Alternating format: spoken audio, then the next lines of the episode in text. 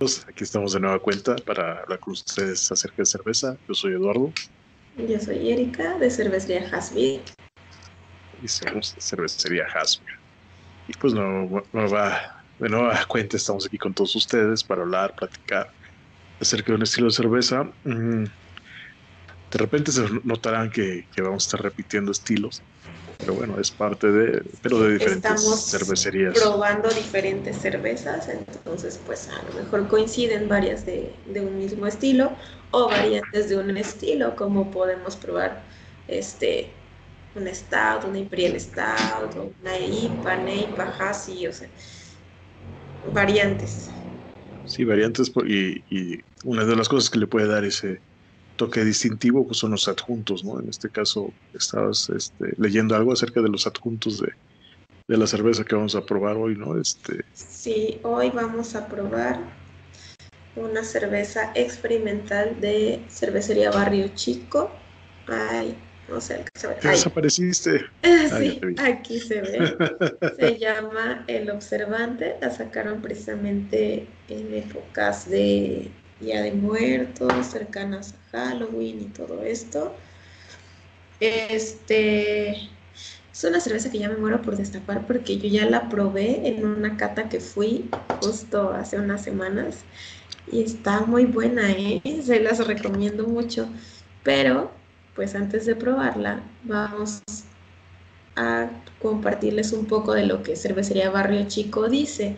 Cervecería Barrio Chico, pues es una cervecería local de Guadalajara, que es donde yo estoy, y la denominan como un experimento chelero. Y tienen una cita que dice, desde su faro siempre en vigilia, a la espera de nuevos barcos, con exóticos sabores y aromas, para olvidar el canto de las sirenas.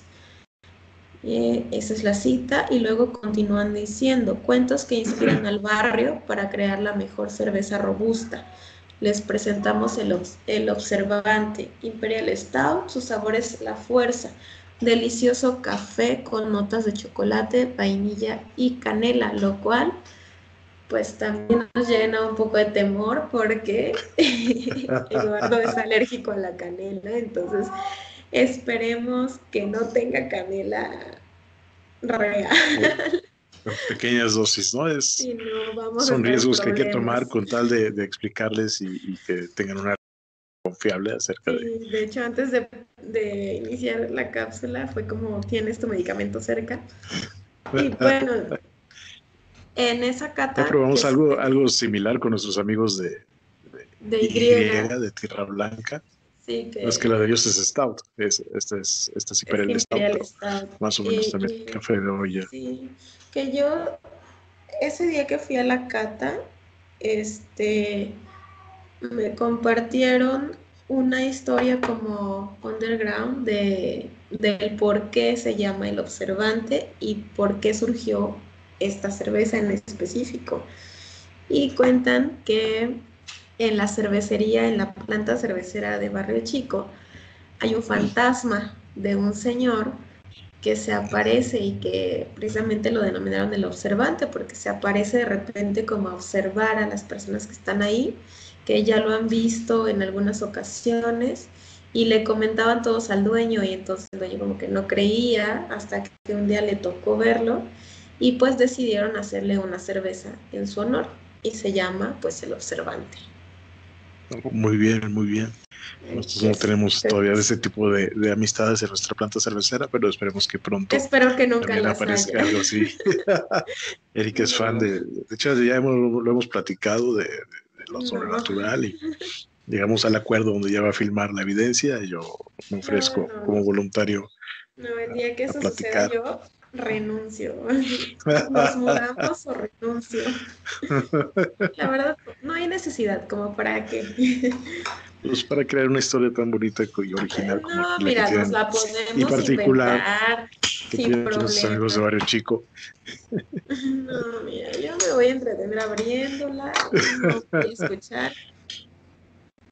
Ay, lo que dices está muy muy rico el olor que tiene. Ahora, ahora este, la que tú probaste ya era del barril. no sé si, sí, no sé si alcanzan a observar, pero no, creo que no. pero se ve bastante espesita cuando se sirve, quizá cuando tú la sirvas y se alcance a notar. No eleva tanto la espuma por los grados de alcohol que tiene, tiene 8.5. Si ves que se ve, se ve desde que le estás sirviendo que está una cerveza robusta. Oh, sí, huele, definitivamente huele a café de olla. Cuando yo la probé era de barril y estaba, no sabes, está súper rica. Sí, siempre hay una diferencia. Cuando tengan oportunidad, este, prueben la cerveza en el barril. Van a ver que hay algo de diferente. es lo bonito de poder ir al pub, de tener Mira, no, no, no está tan diferente de la de barril porque finalmente es una cerveza nueva. Entonces no tiene tanto tiempo que la embotellaron, entonces sigue estando muy similar al del barril, pero pues la diferencia principalmente con barril no es que cambien alguna cuestión. El barril con como las los refrescos de cola, ¿no? Que dice si es de lata o de botella o de vidrio sabe diferente. No. Este no es el caso porque hay barriles de plástico, hay barriles de metal. Este, pero la diferencia es que en barril es más fresca la cerveza generalmente, por eso tiene un sabor diferente. Pero en este caso, como es una cerveza nueva, pues el sabor no está tan alejado del barril y está bastante rica. Me gustó esta, está, está muy rica esta cerveza. Este, sí, yo he probado otras con canela, donde la canela está, pero es, es abrumadora y le, gana. Esta sí es la nota de canela una diferencia que noto de inmediato con nuestros amigos de Y es que en ellos está muy presente la canela, pero además el piloncillo, este, mm, también. como es azúcar que se utiliza desde siempre, ¿no? Este, el piloncillo tiene mucho concentrado de canela también, o da esas notas de repente, entonces por eso se percibe más, queda más como un café de olla. Esta si bien tiene las notas de canela, también tiene algunas notas de vainilla, menciona, y sí están las notas de vainilla, pero esas notas, perdón, es que esas notas de vainilla son más bien como de saborizante de vainilla, que bueno, no podemos culpar a quien Guadalajara no son productores de vainilla como el caso de Veracruz con Papantla. Por ejemplo, Luis. Exacto. A eso iba. Este. Y aquí pues están más habituados a ocupar el saborizante de, vainilla, la vainilla artificial.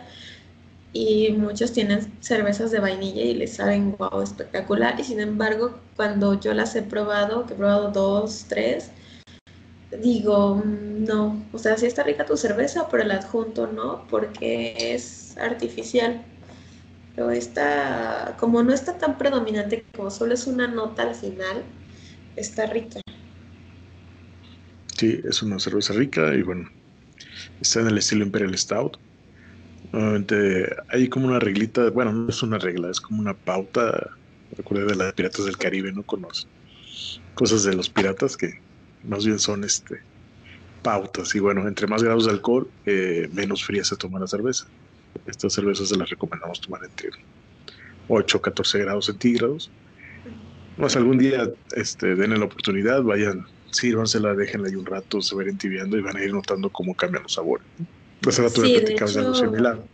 Si la prueban así fría, pues denle el trago de, de entrada cuando está fría, cuando se la sirven y déjenla reposar o hagan lo que yo hago, que tomo en la copa o el vaso entre las manos como para irla temperando y poco a poco más rápido que si la dejo ahí, este, pues va elevando su temperatura y se van percibiendo más las notas, más los sabores. Y sí, lo que te comentaba es que en alguna ocasión probé una, era una stout, una imperial stout, eh, no me acuerdo de quién, pero tenía unas notas marcadísimas, marcadísimas a ciruela pasa. La verdad está bastante, ¿cómo decirlo? Pues uh, empalagosa, saturada, te sobresaturaba la boca, el paladar, todo.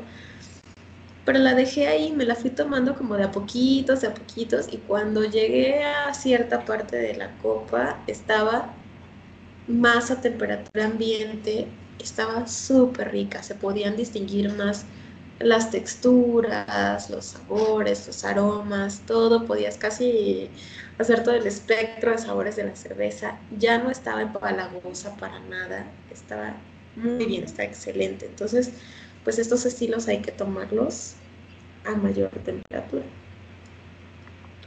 Así es. Está muy rico para mí, es así como el cafecito y este se me antoja un panecito también para acompañar mi café. está, está, para remojarlo en la cerveza. Bueno, nuevamente como Si tomaras, como si tomaras tu, tu, tacita de café y le aventaras un shot de alcohol. sí, sí, sí, está rica. De, definición es una cerveza así como para pasar la tarde. O a mí se me antoja una tarde lluviosa, una tarde medio fría. Son cervezas como. Desde acá de Jalapa. De hecho, viene la época del año donde más este, este tipo de cervezas, ¿no? Por ejemplo, una IPA, la GC IPA, la este, Hefeweizen, normalmente son como para refrescarte cuando hay mucho calor. ¿no? Cervezas ricas porque te van a refrescarte, pero esta cerveza es así como para una tarde nostálgica o algo así. Para una plática rica que te lleve un buen rato y, y, puedas estar degustando. Una, una tarde esas que hay allá en, en Jalapa, porque aquí en Guadalajara, donde yo estoy, definitivamente no me ha tocado, no sé si las haya. Bueno, te tocará este invierno por allá, a ver qué tal. Ya me ha tocado alguna vez el invierno aquí, ya he venido de paseo acá en invierno y no he nada que ver. y pues bueno, nosotros este pues los invitamos a seguir dándole oportunidad a las cervezas artesanales, desde la oportunidad de probarlas de todos los estilos. Habrá alguno para que ustedes en lo particular les guste para los sabores que sea más de su agrado, ya sea una lager o ya sea una ale. Hay muy buenos cerveceros artesanales que hacen de este tipo de estilos. Pruébenla, disfrútenla, den la oportunidad, véanla, perciban los aromas, degusten, traten de percibir toda esa gama de sabores que les brinda la cerveza. Sí, Acompáñenla con un buen alimento, una buena compañía. sobre todo eso. De entrada, si están iniciando como en esto de las cervezas artesanales, yo no les recomiendo que empiecen con un stout porque son sabores muy intensos. Menos una imperial, ¿no? Menos una imperial, porque corren el riesgo de decir guacala, eso no me gusta. ¿Por qué? Porque sobresatura el paladar, los sentidos y todo, pero si ya llevas un buen rato como probándolas, la verdad que puedes, vas educando el paladar y puedes percibir toda la gama de, de, adjuntos, si quieres, de sabores, de sensaciones que te quiere transmitir el cervecero. Que pues está muy rica.